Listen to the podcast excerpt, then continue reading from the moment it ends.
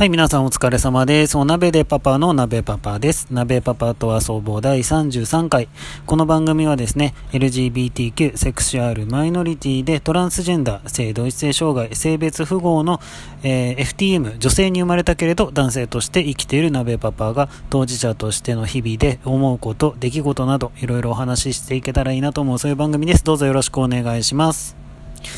えっと、なんか随分前、もう何年も前のまとめ記事、あの、あるじゃないですか、ネットで。がね、あの、を、あの、時を経て、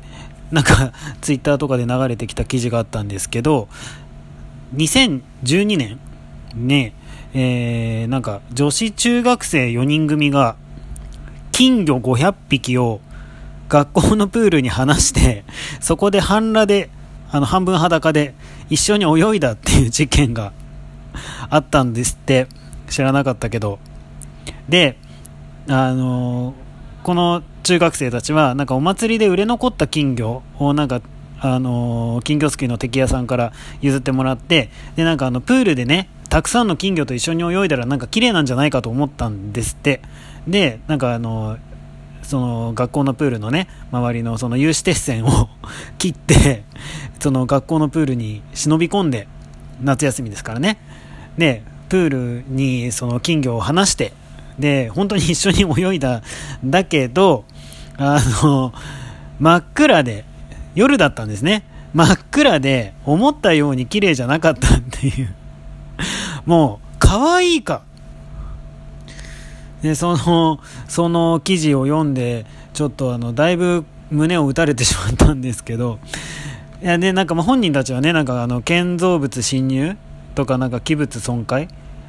うん、あのあれですかねプールに金魚を放したことによりまあ、損壊、泳げない状態にしたわけですからね、普通にはね。まあ、だからなんかそれで書類送検されちゃされちゃったらしいんですけど、まあ、そのね、あの、真面目に返せば、真面目に考えたらですよ、それはね、塩素の入ったプールに金魚を入れたら金魚がかわいそうとかね、その、あとは中学生にもなってそんなこともわかんないのかみたいなね、そんないろんなそういう真面目な声ももちろんあるとは思うし、それが正解ですよ。それそれが正解ですけど、なんかこんなに全力でキラキラした時間を過ごせるっていうか作れるっていうかいやぶっちゃけバカですよ。バカだけどそんなことできんのって中学ぐらいじゃないですか。そんな金魚入れてきれきれいなねあのプールで泳ぎたいなんてさ。しかも2012年だから多分これインスタとかないでしょまだ。あるあるかもしれないけどそんなまだみんな今みたいに映え映えって言ってない時でしょ？それ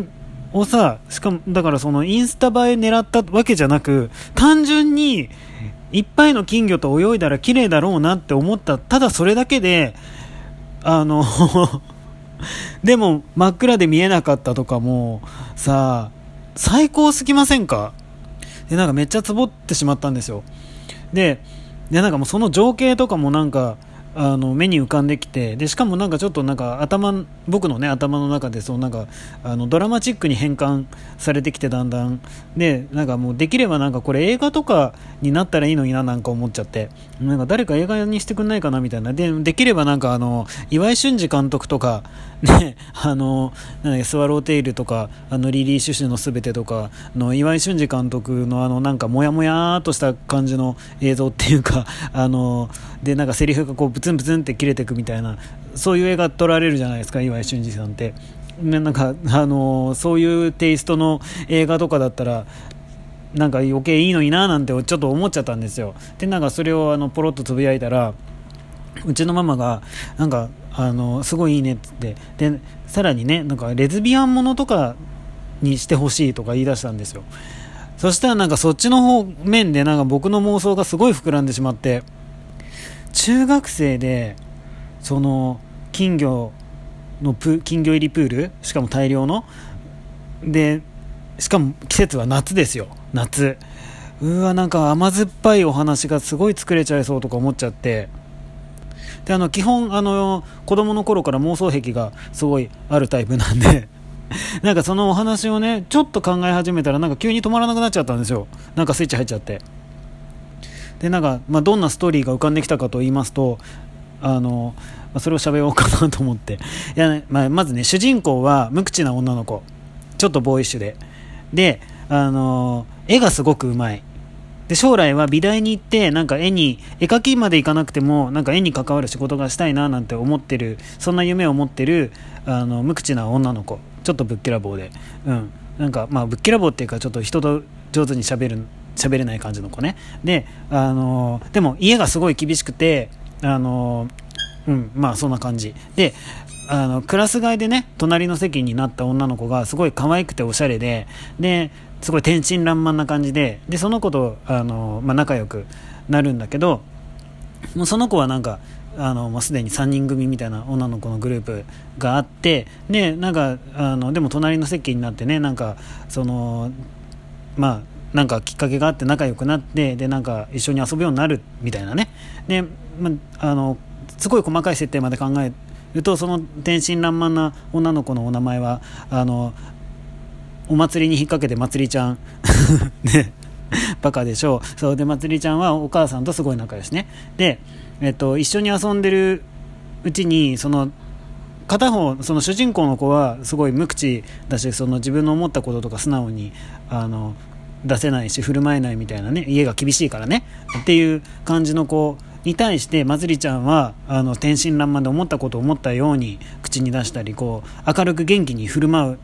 うわけですよいつでも。でそれにどんどんどんどん惹かれていってであのそれがいつしかこう恋心みたいなものになっていってでで夏祭りにみんなで遊びに行ってでその夏祭りの帰りにその店じまいしてる敵屋さんにねこうまつりちゃんがこう臆することもなくこう寄ってってそのその金魚どうするのみたいなね。でもうこれはもうゴニョゴニョゴニョって言われてだったらちょうだいみたいな感じでまあ金魚もらってででプールで金魚と泳いだらすごい綺麗じゃないみたいなことを言い出すわけですよ。で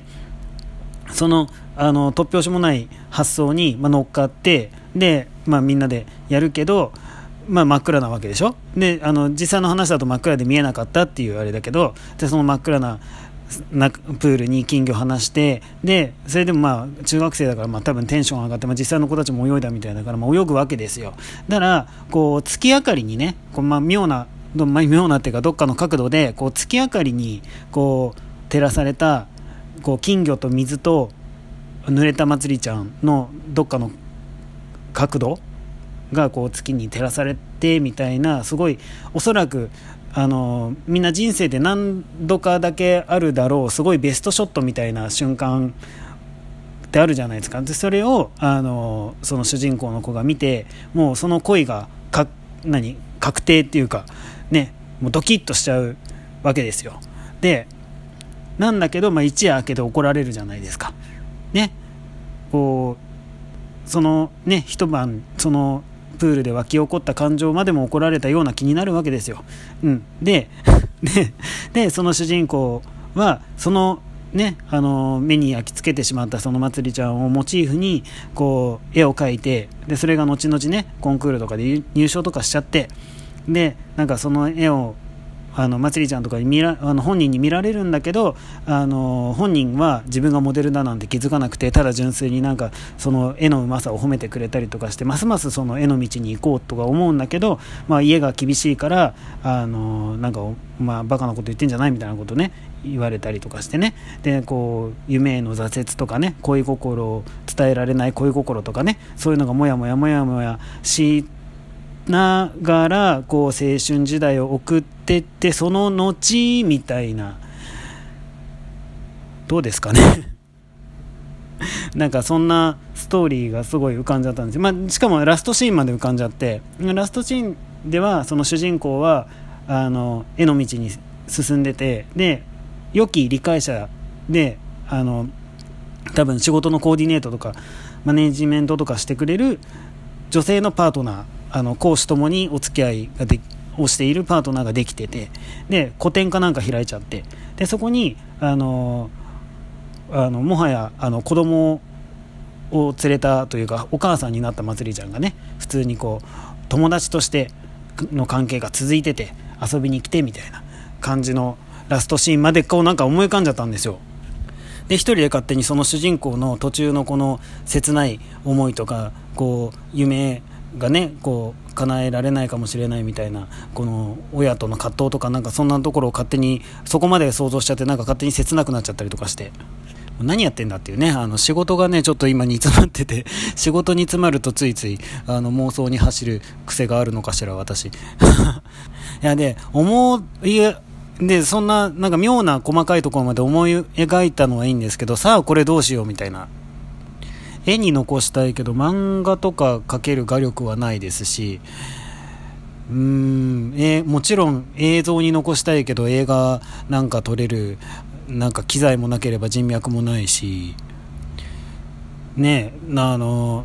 せいぜい文章ってことになるんでしょうけどまあそのねこの頭の中に思い浮かんでるものをそのままあのリアルに書き写せるほどの文才があるかどうかというか大体そんな時間あんのかっていう。なんかこう吐き出しどころがなくてもやもやしてるんですけどとりあえずちょろっと喋ってみました。バカでしょう本当に。まあでもちょっと今僕の中ではその主人公とまつりちゃんがキラキラと 動き回ってしまってるので、まあ、あのーなかなか消えないようだったら、どっかに、あの、自分のためにね、どっかに 映し出してあげたいななんて思ったりしております。今日はそんなあの、鍋パパの妄想癖の一部をお届けいたしました。お付き合いいただいてどうもありがとうございました。またあの、特にネタの方向性を決めてるわけではないので、ぼちぼちといろんなことを配信できたらいいなと思いますので、またよかったら聞いていただけたらと思います。はい、どうもお付き合いありがとうございました。それではまた、バイバーイ。